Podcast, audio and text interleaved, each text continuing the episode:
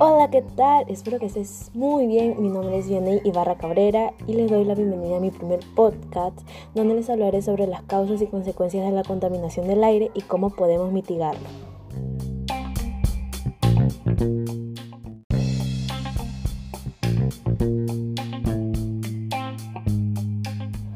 La contaminación del aire es una mezcla de partículas sólidas y gases en el aire que es causada por los automóviles, compuestos químicos de las fábricas, polvo y las esporas de moho. En el año 2020, la contaminación disminuyó drásticamente gracias al confinamiento total a nivel mundial debido al COVID-19. Pero lamentablemente, la contaminación volvió una vez terminado el confinamiento. La exposición a altos niveles de contaminación del aire puede causar resultados adversos en la salud, como infecciones respiratorias, enfermedades cardíacas, derrames cerebrales y cáncer al pulmón. Para mitigar la contaminación debemos de hacer el uso de las 3 R, compostaje, plantar árboles, entre otras actividades que más adelante se detallarán más a fondo.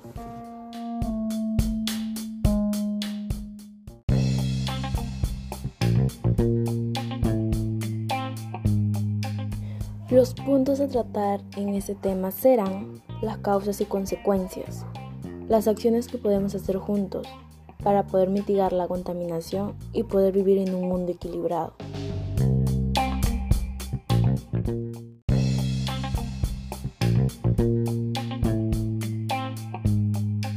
Mi opinión respecto al tema es que la contaminación es algo muy peligroso, ya que contiene partículas y gases contaminantes como el dióxido de carbono, monóxido de carbono, óxido de nitrógeno, entre otras sustancias peligrosas que afectan la salud de todos los seres vivos, causando también muertes prematuras en las personas.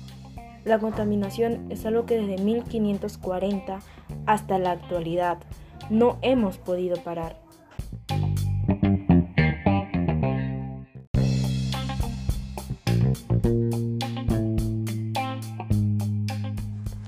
Para terminar, te daré las siguientes actividades que puedes hacer desde tu casa para poder mitigar el problema de la contaminación. Compostaje.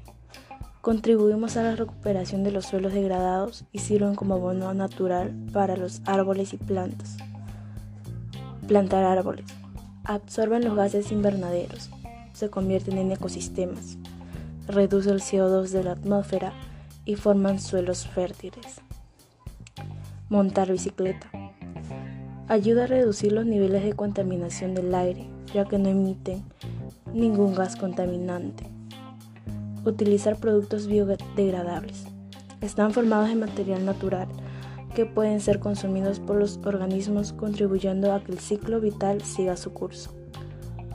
Ecoladrillos. Disminuyen los residuos de plástico y se puede lograr cosas increíbles.